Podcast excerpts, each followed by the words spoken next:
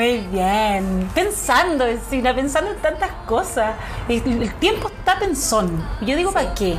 ¿Para qué pensar tantas cosas sobre tantas cosas? Y pensar y pensar y pensar y tener tantas preguntas existenciales a esta altura, porque tengo 39 años y estoy pensando quién soy, a dónde voy, qué quiero. Como que ya me debía haber hecho esas preguntas, pero como que no sé por qué ahora nos estamos preguntando todo de nuevo. ¿Para qué? Porque es necesario, pues una nunca termina, pues hija. Pero ¿para qué? Si es mucho ya. ¿Por qué no? ¿Por qué no así como pensar, no sé, en hacer un asado y tomarse un vaso de Coca-Cola? No, hay que pensar como más allá y allá. No, y la Coca-Cola, todo lo que te hace mal, uno se pone a pensar también en eso y no, yo dejé la gaseosa. Nada más que, bueno, el meteorismo ese es otro tema. No, no. Hija, harta pregunta de la Coca-Cola. Sí, vamos a hablar en otro, en otro capítulo del meteorismo. Pero ¿sabe qué? Eh, vecina, de verdad que vecina. ¿Sabéis que amiga? Que en el fondo eh, yo creo que so- más sencillos y que al final lo que te dicen siempre, cualquier cosa donde tú andas así muy pensona, buscáis información, miráis frases inspiradoras y todo dice fluye, que fluya, que fluya. Y, y- y no es tan fácil fluir, po. ¿cómo se no hace es eso? fácil fluir. ¿Cómo fluir? ¿Quién te dice cómo se fluye? No hay una universidad de fluyimiento. No, no, ¿Cómo fluir? El taller del flui, del flui, de la fluición. Y ¿Cómo si no fluye en el taller, Arma y taco. arma y taco. Sí, se Y arma cayeron todos para atrás. y no dejáis que el taller fluya, porque tú no fluís y estáis dej- no dejando fluir el taller. Y después la noche te quedáis pensando que no dejaste fluir cuando fuiste al taller de fluyimiento. Y es como que, no sé, es como una rueda de, de, de rumeo mental. Y, cuando, y después dices, no, medita, ya, medita, pero ¿qué? Después estáis meditando y te ponía a pensar en que estáis meditando. Qué raro, o sea, te ponía a pensar en que estáis meditando y dejáis de meditar. Y deja tu mente en blanco. Y te ponía a pensar que mañana tenéis que lavar, pero va, va a estar nublado, pero está lloviendo. Entonces, la mente no para. No, la mente en blanco nunca. Yo creo que no sé si habrá alguien que lo habrá logrado. Dicen que al fin, no sé, bueno, la gente esa bien en los montes tibetanos y eso. Y po. yo sabéis qué hago cuando a mí me dicen la mente en blanco, la mente en blanco. Y yo digo, ya, ya, la mente en blanco. Imagino una hoja, una hoja de resma, de resma de. Eh, no, era blanca para mí. Oh, Bueno, no era importa, como pero de...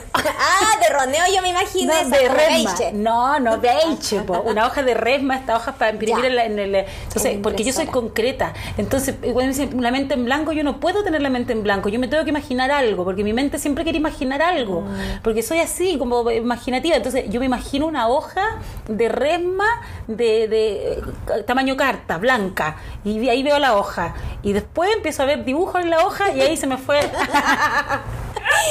Y la hoja recortada origami. Y Tú le armas origami con la hoja de resma. Sí, pues haciendo origami, después pensando, oye, es bueno el negocio de la resma, y si empiezo un emprendimiento de resma de hoja, ¿cuánto está? ¿Cuánto estará la resma de hoja en May? Y si vendo para marzo resma de y así empiezo de cine, no termino nunca. Entonces al final mi mente nunca descansa. Y somos algo tan simple, porque en el fondo si uno pensara así, concreto, ¿qué soy? Si no- Eso ya, a ver, a ver, por ejemplo, usted, amiga, ya, dime, no pensemos tanto, olvida la resma de la hoja en blanco, el origami, El el emprendimiento. emprendimiento, lo dejamos para después, me interesó. Pero así si uno pudiera expresarse desde lo más banal, no nos vayamos a los pensamientos profundos, que son muchos, lo sabemos, pero, pero ya, ¿quién somos? ¿Quién eres tú? Ya, pues sí, como en dato duro, si yo tuviera que así como, si- como postular así como a, a la eh, mis chiles del barrio.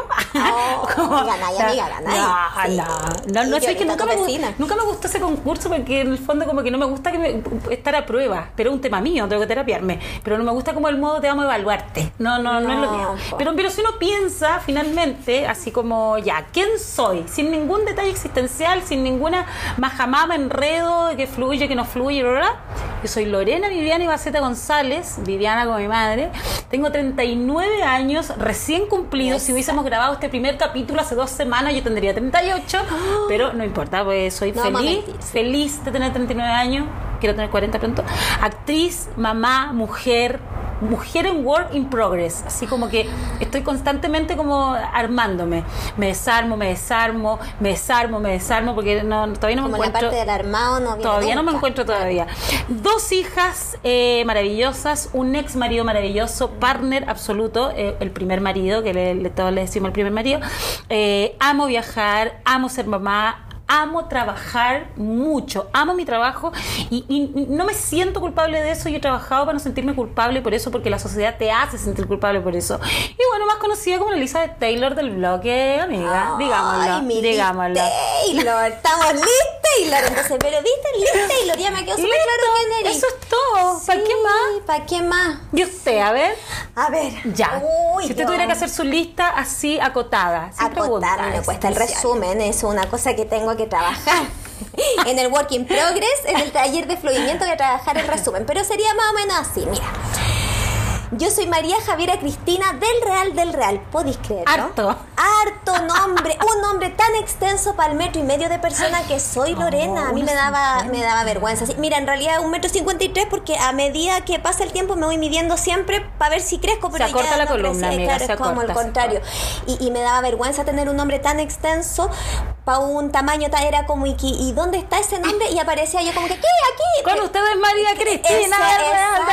Y Y harto apellido. y- sí, y eh, no me despegaba del piso, pero he aprendido a quererme. Estoy en eso, entonces ahora lo digo. No lo hubiera dicho. Hace dos años no te hubiera dicho mi nombre completo. Tengo 36 años, ya casi para los 37. Joven. Joven, siempre joven. Soy actriz, amo serlo, cuento cuentos, también amo contarlos. Soy mamá. Uy, soy tantas, una tanta cosa que es, pues, po. pero, pero bueno, ahí viene eh, tanta- tantas cosas a la vez. tengo dos hijas y un hijo, que vale como por cuatro, hay que decirlo. Tengo un marido compañero aquí, Eso. bien ahí al pie del cañón, porque la cuestión de andar Loti desde el día uno fuimos partner y espero que sigamos siendo casada por todas las leyes. Pues Obvio. niña, todas las leyes, porque uno era buena para las leyes. Todos los todas las le- sacramentos. todos los sacramentos, con Jehová, con todo, porque tenía que estar las bendiciones como debía ser. Y bueno, acá yo, así como tú eres Liz Taylor, yo te podría decir que acá soy conocida como la diosa de la fertilidad. Porque buena para la Es que criatura. tener tres hijos en, en esta sociedad ahora es como diosa de la fertilidad. Así es, pues, sí. Y así po. damos por iniciado este primer capítulo de La Madre del Cordero, un podcast para soltar absolutamente todo, lanzar todo lo que piense el inconsciente, la mente, sacar el rumeo mental, expresar, eh, botar la culpa por sobre todo, porque pucha que hay culpa para criar. Sí. Eh, nada, por relajarnos, ¿no, amiga? Sí, pues, estamos en eso. Si la culpa yo todavía, yo como que hago como que no la tengo, pero existe. existe tanto como una compañera Pero está la- bueno engañársele, engañarse en algunas sí, cosas para sí, eso. porque por último uno lo intenta, pero sí, de eso se trata. No venimos a enseñarle nada a nadie porque no, tenemos no idea. da, no da, no hay moral, no hay moral para andar enseñando. No, no, simplemente queremos propiciar un espacio de como vómito. Sí, relajarse, Sí, de tirar rela- fuera, eso. expresar, sobre todo en pandemia. Sobre todo en pandemia y sobre todo cuando uno está en pandemia criando, ¿ah? Sí. porque la cosa, la, la, la cosa. Todo lo que es la Survivor. todo lo que es. Y que podamos hablar de la maternidad a tiempo real. Sí, tiempo real, real. 2021. Sí. ¿Cierto? Muy Cierto. bien. Bienvenidos a la y bienvenidas, obviamente todos, eh, bienvenidos a la Madre del Cordero. Y un, dos, un, dos, tres, cuatro. Póngale DJ, póngale DJ. Y bueno, oh. Bien, lo, lo- lo primero que les vamos a decir, porque nosotros vamos a hacer este programa es transparente, Transparente. nosotros acabamos de grabar y no estábamos grabando. Así que eh, vamos 58 a poner, minutos, vamos 58 a minutos poner de nuevo el- el- este asunto y todo bien, porque esa es la madre del cordero, que en el fondo nos vamos a equivocar, vamos a acertar, etcétera, etcétera, etcétera.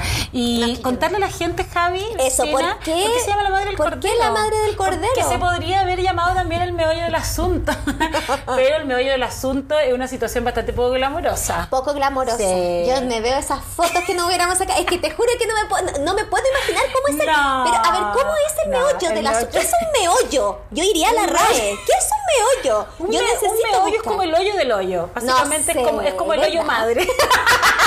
Y podría haber sido el hoyo madre, porque No, básicamente no, todos no, venimos de más un poco no, no de porque ahí. glamour. Sí, pues, glamour, glamour. y ya el glamour ya es una base, es básico, ¿no? Es basic. Eh, es basic, es como un basic como polerita negra, jeans, jeans Oh, eh, delineado perfecto delineado como el tuyo en este perfecto. momento. No, así el mío.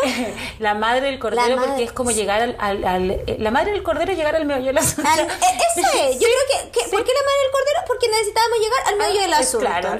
Una fusión. Y la madre del cordero es como, es como abundante. De, de partida porque es madre eh, y tiene un cordero. O sea, ya partió eh, dejando una, una descendencia en este planeta. Eh, eh, si- es la madre del cordero porque está en una granja. O sea, está en una Imagínate. situación de predio. De abundancia. Está, está en- está en, un- en unas parcelas, en unos terrenos. en una- en Claro. No, no, no, no te la cosa. No, ahí hay ganado, hay ganado. Hay ganado y ha ganado terreno. Ha ganado y ha comprado terreno. También. Tal Yo vez, bastante- o, o- no, sí, o-. tal vez... Yo he eh, comprado terreno, me he caído como ocho veces aquí, sobre todo en la esquina ahí de Holanda.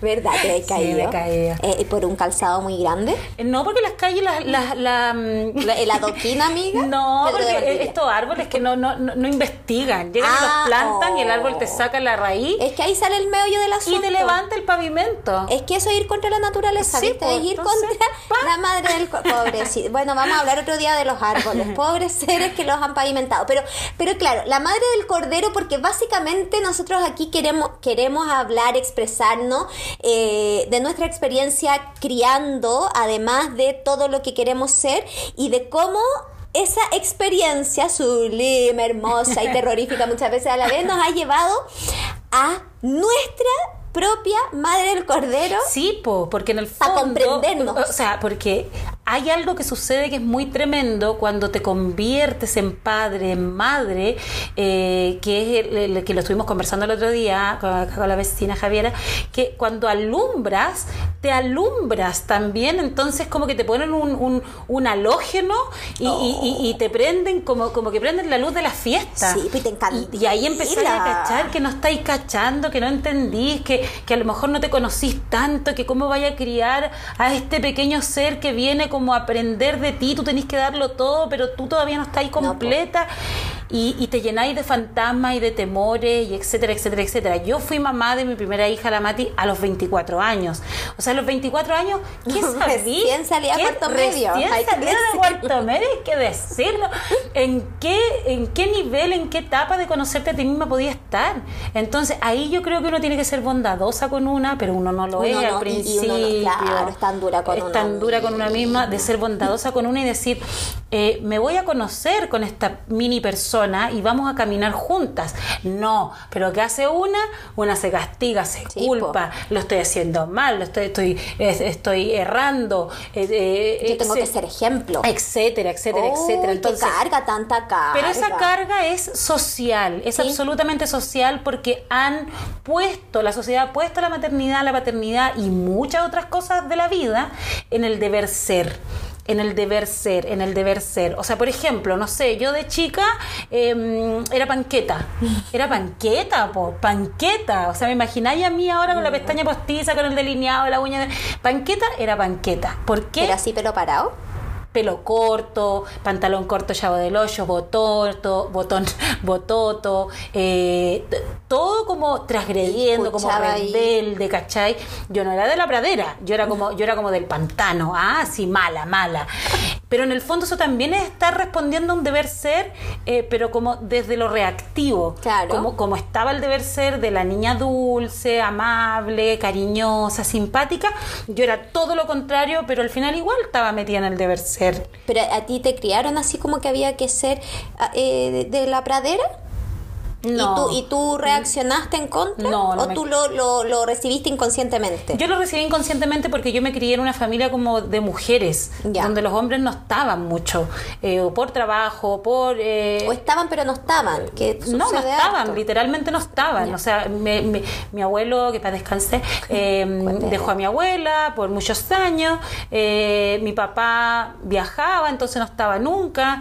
Entonces era una familia de donde las mujeres estaban con las mujeres y para las mujeres. Y éramos to- entonces era así como... eh, un matriarcado Sí. que termina siendo súper tóxico cuando es eh, cuando cuando Cuando es desde el deber ser. y cuando es del, desde el, es- somos mujeres eh, y nos y nos bastamos a nosotras mismas Mm. y que está bien, yo creo que sí es una realidad, pero también es, también es importante la figura del hermano, también es importante la figura del papá, también es importante la figura del abuelo, también es importante la figura de tu amigo, o sea, eh, son importantes esas figuras también y tiene una repercusión que no existen en tu vida también. Entonces, Sí, el, el rollo de, de- de- de esta casa de mujeres donde no habían hombres eh, también tiene una repercusión y que yo creo que a- eh, salí al mundo como solo a defenderme. Claro. Así como sin esa seguridad que te da también la figura eh, eh, paterna presente, ¿cierto? Eh, ¿Tú cómo eras? ¿Tú eras, tú eras así? Eras, Yo era todo lo co- yo ¿Eres yo- rosada? ¿Eres No, rosada? no, mira, fíjate que igual yo dentro de todo no, nunca me gustó el rosado, eh, hasta el día de hoy, aunque no lo creas. Eh, pero sí era, a mí me pasó algo bien, yo era muy tímida, muy tímida. Entonces, mm, básicamente no hablaba, ahora me he vengado y, y tenía... Javiera, la venganza. La venganza que no se cayó más. Cuando saqué la voz no me callé más amiga y lo Me agradezco, encanta. sí. Maravilloso. Tengo que aprender a resumir un poquito, pero eh, no. Pero no hablaba y tenía dos hermanas mayores, mi hermana, que sobre todo una era como que me protegía, pero hasta grande, pues amiga, yo era guailona ya, grande, ya pelo en pecho, todo. Sí, porque una, una es de harto pelaje. Digamos, Pero es hormonal, amiga. Claro, vamos a hablar de Pero muy digno y hermoso, lo aprendí a querer, pero ya grande y la otra me defendía porque no mm, era sociable y todo, pero era muy tímida. Entonces, eh, ay, se me va lo- se me va la onda. Pero pero a mí me sí, pues yo era de Tú eras como más de... de- era del deber ser. más- pero desde este lado dulce, más bajito perfil, Sí, más po. tranquila, más calladita. Sí, y después Eh. me sucedió al crecer que me cargaba, ¿cachai?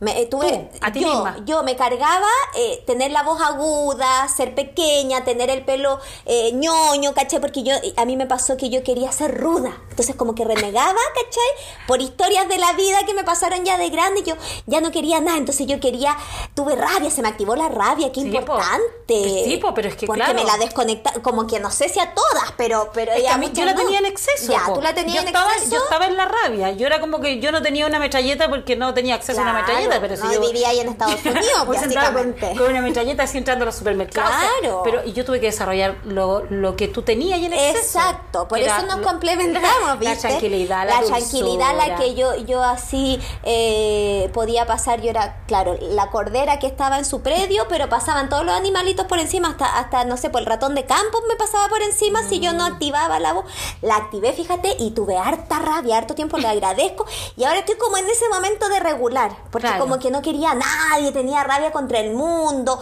se me dio vuelta todo, porque estuve mucho tiempo en el deber ser, po, Claro. y respondiendo a ciertos patrones, ¿cachai? Como, eh, no, porque esto no se debe hacer así. Hay cosas que agradezco. Además que una, una es Virgo con ascendente Capricornio. No. Claro, entonces es como la estructura sobreestructurada. La y sobre- sobre la Claro, estructura. claro. Y le agradezco, agradezco porque también quería renegar de eso y yo me las quería dar de no, de que soy súper... No, no.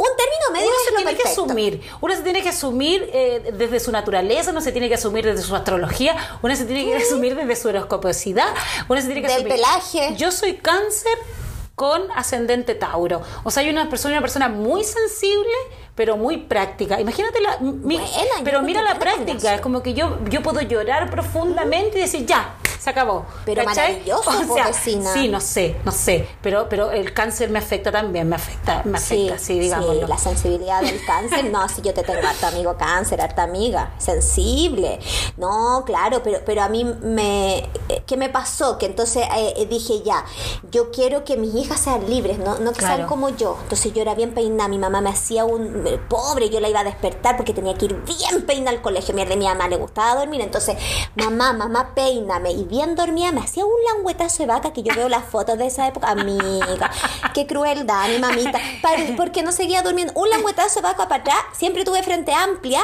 pálida, pálida, pero esa palidez fea, con los ¿Quién dientes te hizo chuecos, tanto daño? que me hizo y veo las fotos de colegio con la fa- eh, eh, ahí pálida y bien peinada entonces yo quiero yo quería ahora que mi hija fuera libre entonces que no se peinen no Pero sé es que qué. en el fondo Y uno quiere es lo que- contrario es que en el fondo se empieza a criar de manera reactiva Exacto. y muchas cosas son reactivas yo era panqueta por, de- por reactiva porque también podría haberme entregado otra energía pero era era esta cosa reactiva de, de ver de repente que, que, esta, eh, que las mujeres que estaban a tu alrededor también eran como eh, eh, Pasivas. con- pero sí como a veces mucho en el modo "Estoy- enferma estoy Ya. vi- más, más, más Víctima.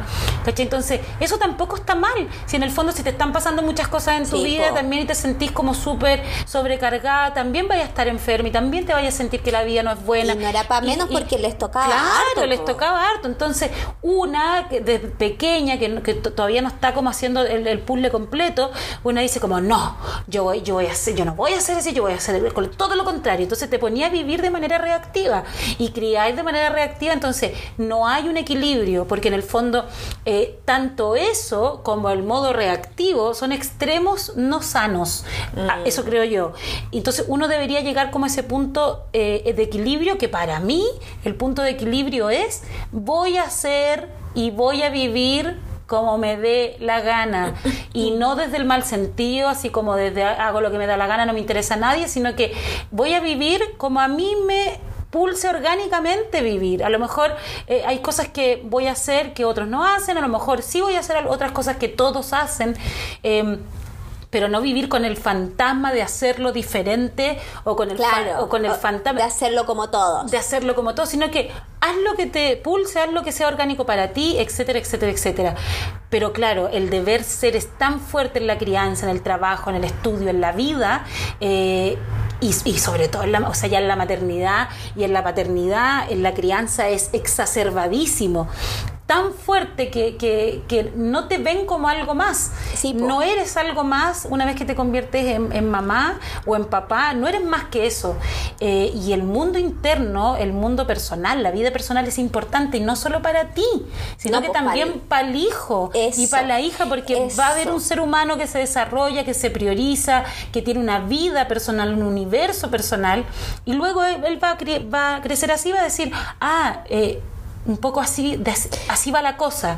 Y, y no y que no te va eh, como sentir que no te debe nada a mí bueno eh, eh, sí pues es que viene la culpa no que ya no sé si la, lo dijimos o no pero, pero uno se encuentra con la mamá viejita que dice Sí, como con la "Estos soa". son tan ingratos, Sí. yo di tanto por ellos, lo di todo por ellos. yo hice todo por yo ti me postergué, yo, yo dejé todo mi, todo de lado, todo de lado Qué por ti. Y que cuando tú lo pensáis y lo miráis desde afuera decís, oye, qué buena, qué buena. Pero eso es un, un modo mártir demasiado pesado un- para el eso hijo. es una carga muy grande y, y eso por ejemplo es algo que yo como con los años no porque uno eh, no le cae el alcachofazo de No, una po. y a veces nunca. Y a veces nunca, y yo, yo creo que queda mucho todavía, porque además, claro, una fue mami joven también, pues yo, yo a los 27, por primera vez y doble, con, con melliza. Entonces. Las twins. Las twins. y cuando llegaron.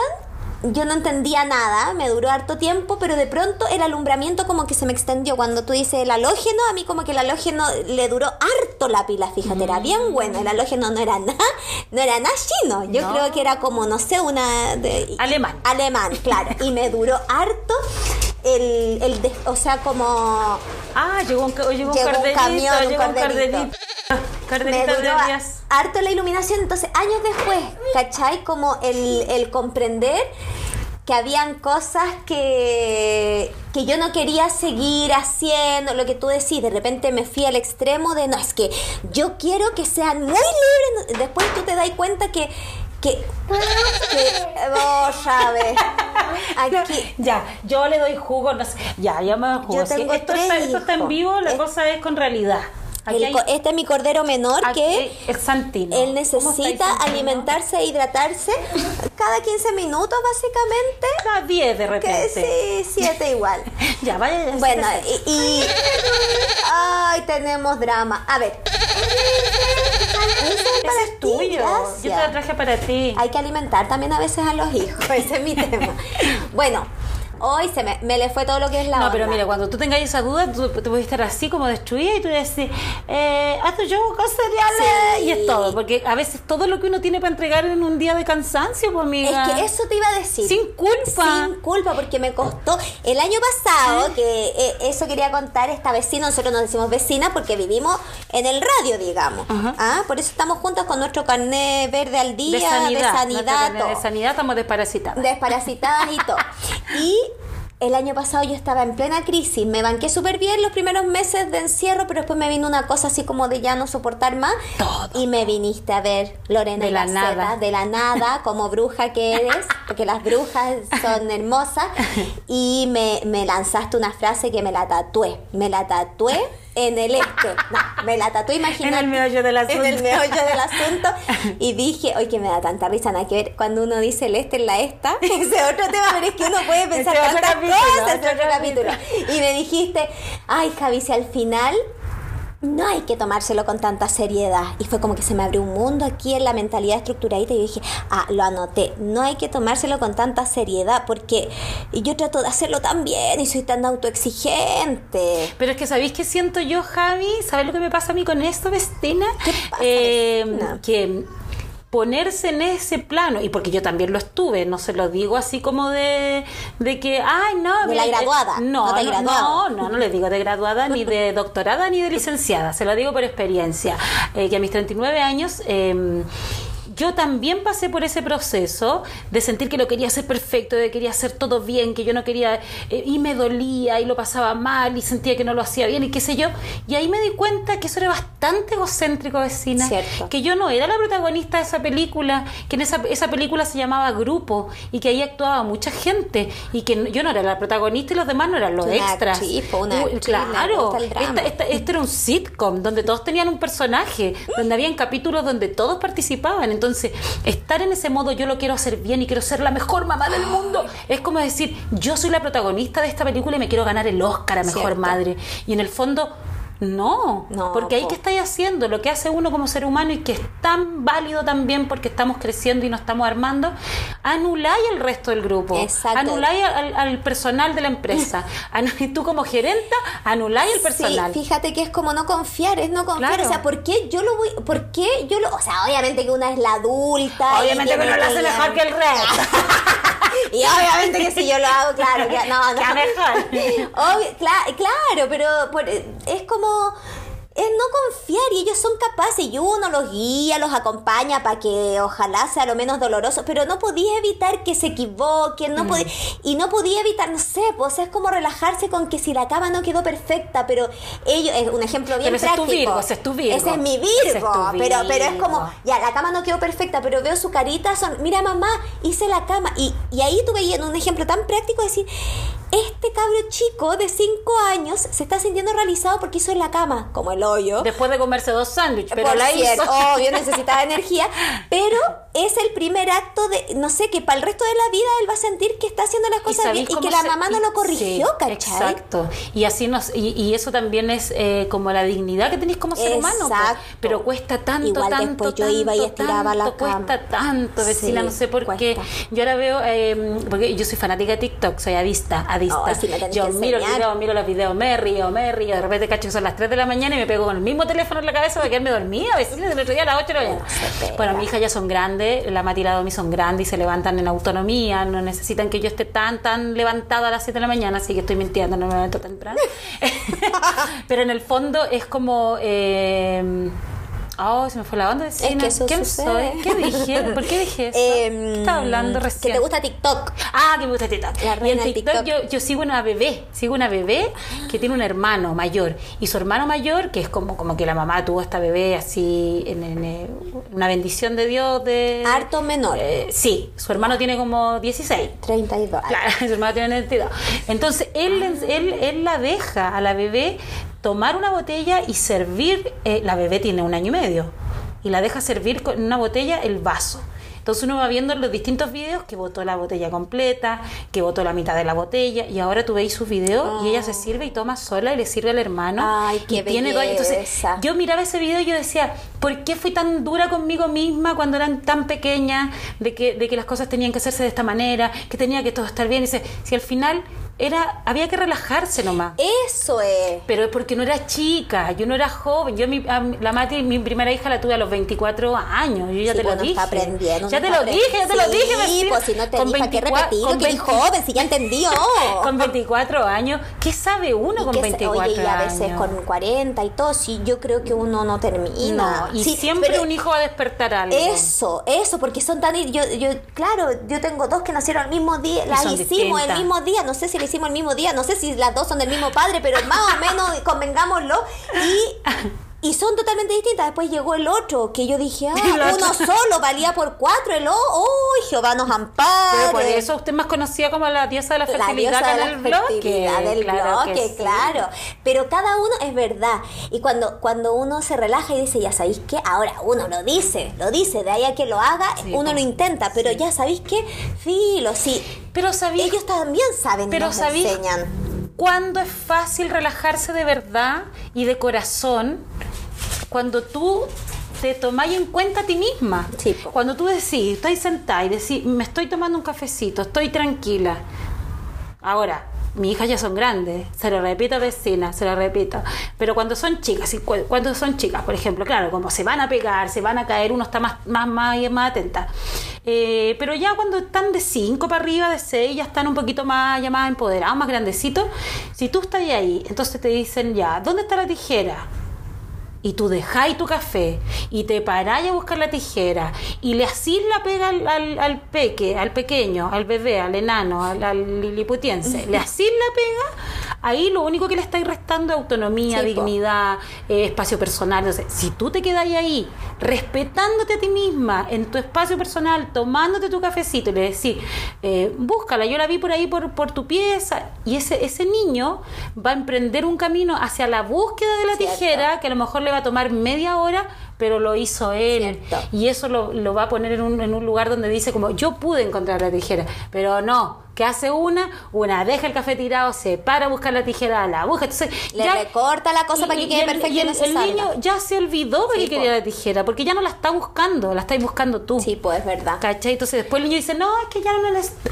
Me buscando Claro, la tijera. se ya me el café. Si ya no le- se me enfrió el café. ¿De quién, ¿De quién la responsabilidad? Siempre de una. De po, una. Si es que uno, si es verdad, lo que pasa es que ahí viene el otro tema, que yo lo, lo- uno lo va aprendiendo con el tiempo, que a ti te enseñaron, no sé, o a mí, po, a no sé, a todas, que uno está primero para el resto. Sí, pues. Porque estar primero para uno y después para el resto es que se te caen las siete plagas de Egipto. Llegan a tu Egoísta, dormitorio. El egoísta. y ahí viene la culpa de La decir, culpa. soy una mala Sí. persona. ¿Cómo te vaya a tomar un café si tenís tres cabros? Y tu hijo te están pidiendo una tijera y no eres capaz de pararte a buscar una Sí. tijera a tu hijo. Ay, pobrecito. Uy, el- Oh. ay, pobrecito. Uy, a mí que me pobreten a los cabros me da como una cosa que me del bajo vientre se me sube como una llama, te lo juro. No me pobreten a los cabros si los cabros son capaces. Y yo tengo derecho a tomarme mi café. O sea, No me pobrete. no, el pobrecito Me, me, me así como Bueno, que el, pobrecito viene desde, desde el arquetipo de la madre mártir eh, inmolada. Sí. O sea, que jamás se va a tomar ese café. O, o uno lo ve mucho en las vacaciones. En las vacaciones uno lo ve mucho. Claro, uno les tiene que echar bloqueador cuando son chicos y estar ahí al lado de la piscina para que ellos eh, no, no mueran y, y- y estar ahí mirando, todo cierto. Y les dais su picoteo, una frutita. Pero también tenéis derecho a pegarte tu bañá, a estar ahí tiradita para atrás. Yo no bebo alcohol, pero eh, eh, eh, tomar tu, y tomarte tu cosita, ¿por qué no? Pegarte una conversa con, Sí, con- invitar a alguna amiga que vaya con sus niños para que ahí compartan. No, que la otra, con suerte se puso el traje de baño, no se baña. Anda está con el quitasol en la está con el mano, quitasol en la mano, con el cooler, ahí con la- con- Persiguiendo al niño. que el niño no se que vaya a caer. Entonces, claro. Los otros dicen, oye, es que es tan buena mamá, pero ese niño, ese pobre niño que no tiene un espacio personal, después dicen, no, el niño es asmático. El niño no es asmático, señora, el niño está ahogado de. Y una misma, pues y después el niño creció y, ¿y qué pasó con una? ¿Qué pasó? Bueno, pues, cada, cada uno con lo suyo, ¿ah? Esto es, es lo que nosotros de- sentimos. de- de- sí, Yo pues, soy muchas cosas aparte de madre. Acuérdense que este podcast no tiene ninguna eh, finalidad educativa ni ninguna finalidad de, de autoayuda ni de nada. Nosotros estamos contando, hablando como buenas vecinas que somos aquí del barrio, hablando lo que nos da la gana. Sí. Así que no se sientan aludidos ni una cuestión. Nos vengan aquí a hacer hashtag eh, funano. Las mamás que, que se duermen en la playa mientras los hijos se ahogan. Pero caché que hay un límite, porque eh, es- hay mucho temor a ser una mala mamá. Y una mala mamá, te juro que no se parece a la mayoría de las mamás. La mayoría de las mamás son buenas mamás Sí. y lo están haciendo bien. Y qué importante es que las amigas nos digamos entre nosotras también, amiga, lo estás haciendo increíble. Porque la- la- la- las mujeres y las mamás, y no sé si a los papás les pasará, vamos, vamos a, invitar a, a algún papá, eh, obviamente como estamos en cuarentena, lo único que hay aquí, al, al marido. Eh, entonces, uno se pregunta, eh, ¿lo estoy haciendo bien, lo estoy haciendo mal? Las amigas deberían, las personas que están alrededor, decir, lo estás haciendo estupendo, lo estás haciendo bien.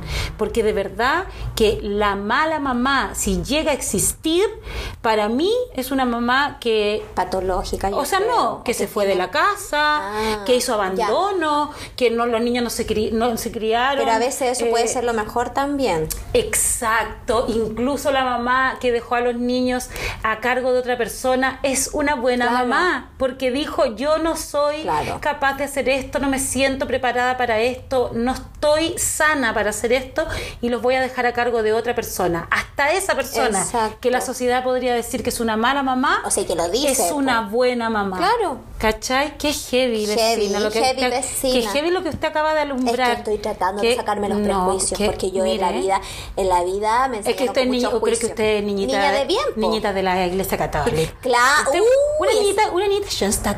Claro, una niñita unida en el corazón con Dios y yo sigo unida Yo soy en el muy corazón. creyente. Yo también. Yo soy muy creyente. Pero y de ya... hecho mi hija, mi hija me escuchan hablar de, de que ¿Cómo yo le? Ah. yo le pido, yo le pido ayuda directa, porque para mí es directo. o sea, Es directa Yo hablo directo con Dios.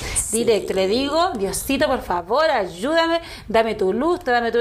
Pero yo como que en el modo latigazo católico no te voy.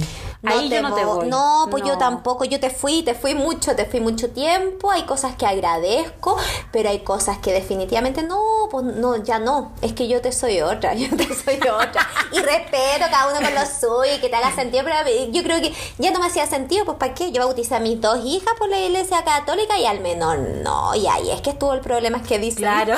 y hay una de tele- telenota. Telenota, que no te bautizaron. Telenota, por eso tiene hambre a cada rato. Ese niño le falta alimento espiritual.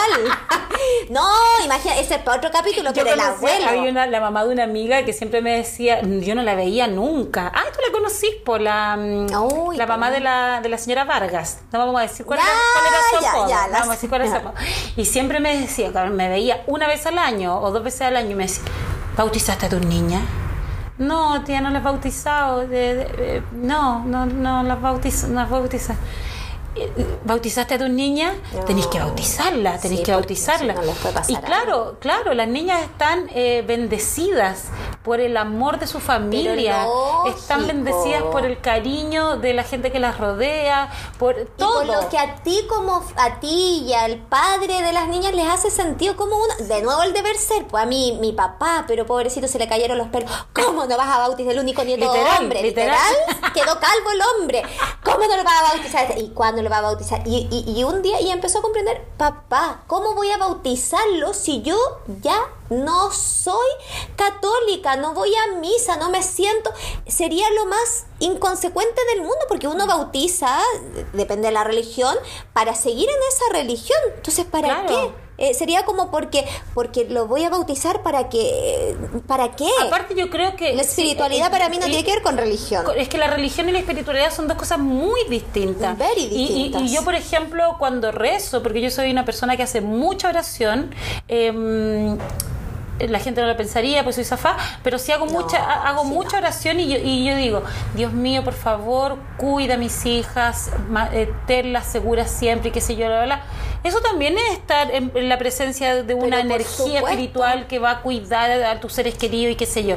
Entonces, amor como que universal. no, hay que hacer bau- hay que mandar que a hacerlo encintado. Oh, Ay, uy, además que me. Uy, el encintado con mucho respeto al que le guste, pero qué. Oh, detesto el encintado, oh, no, pero- perla, pero, perla. pero es que ahora hay unos nuevos, ahora, No, están, sí. ahora están modernizados. Sí, sí, eso ya por último, Sí, pero ni por eso te lo haría, Ahora, no. ahora te entregan un pendrive. encintado con toda la ceremonia. Con todo. No, pero ¿sabéis qué? Es verdad. Y, y fíjate que este abuelo que quedó calvo comprendió yo, mi, mis hijas rezan todos los días, hacen su oración, nosotros somos súper espirituales, mis hermanas nos molestan porque, ay, que ustedes hacen ceremonia para... to- Ay, Javiera, qué latera. Ya la ceremonia del solsticio, del no sé qué, y mi hija, no sé, pues, nos juntamos los primos y todo, y ya, ya agradezcamos por la comida, por la naturaleza, ¿cachai? Y, todo. Y mi papá empezó... Son como Amish. Amish, claro. Son Amish, por cierto. Y de la avena, porque como se sirven con deseo. Y mi papá empezó a ver, oye, en realidad es bonito. Ya después de la rabia, como fui rabioso y le decía, no lo bailes. Y después empecé a darme cuenta que que uno también les puede enseñar. Y mi papá comprendió que no hay una manera de ser espiritual. Pero si los papás aprendemos mucho de los hijos aprendemos también, mucho pues, hasta el que fin de los días. nosotros eh, venimos más con ese chic con ese chip pero las generaciones antiguas no tanto pero fíjate que mi papá en ese sentido es bastante adelantado y, y, y sí y yo sé que le gusta ¿cachai? Ah, vibra, Igual, vibra. eh, que vibra que le gusta porque nosotros tenemos nuestro altar con, bien mundano con, con cosas pero, pero él se da cuenta y en realidad bueno si le gusta bien y si no no no es igual uno no le importa pero eh, pero- igual uno no le importa Igual a mí me que me acepte todavía. No pero bueno pero ahí viene bueno tanto tema vecina. Pero Tanto pero para cerrar para ir cerrando lo que yo creo que nunca vamos a saber lo que yo me pregunto siempre es que ya lo estaré haciendo bien yo por último digo por último no esta vez por último nos lo cuestionamos. Con el padre de las criaturas con quien comparto el Ay, yo. sí sé. Sí, pero es que las dos, pero también juntas. Eh, eh, todos los días yo le digo porque una es culposa, él me ayuda a la culpa. Entonces cuando se duermen, viene la culpa de por qué les grité tanto, de por qué no sé qué Su pantuflazo ahí. Mira, nunca he accedido a los golpes, pero no, creo que hay algo básico que eso sí que no. No, pues vecina, pero ¿cómo, sí le- cómo le va a pegar un pantuflazo? Es Pero siempre, siempre en la noche, cuando yo me acuerdo cuando las niñas eran pequeñas también, yo decía, pucha, le habrá estado mal esto que dije, habré hecho mal y qué sé yo. Pero Y porque están dormidos, Pero po. porque están dormidos. Quietos. Están quietos. Y es la culpa, Y, es y una- la y yo culpa, lloro, yo te la lloro, culpa. te lloro. Vamos, Y me vamos. golpeo, claro, los latigazos que tú dices. Quedan tantos temas para Sí, conversar, para vecina, conversar. en este, en este podcast. Ah, pero- pero- que es pero- como, como en el, como en el, Como en el living como en de la como en la casa. ventana, ¿ves? Sí, estamos de hecho de ventana a ventana. Pero lo que sí yo creo es que uno por último se lo cuestiona. Sí. Y al cuestionárselo uno lo intenta. Sí. No vamos a ser las mejores, pero y siempre algo nos van a recriminar, pero por lo menos el día de mañana uno va a decir, ¿sabéis Sí. que yo lo intenté? Lo Todos los días me intenté. lo cuestionaba. Y ahí está la madre del cordero. Ah, Ahí está la madre del cordero, miércoles. Con eso se trata esto. Y con eso despedimos el capítulo de hoy. Eh, muchas gracias a toda la gente que escuchó esta conversación de vecinas, básicamente. De vecina y del meollo del asunto. Síganos en arroba la madre del cordero a través de Instagram y chao. nos Déjenos sus comentarios y nos vemos en el próximo capítulo. O sea, nos escuchamos, vecina. Ah, pero nos vemos también Nos sentimos. con telepatía. Nos sentimos. olemos. chao, chao. ¡Chao!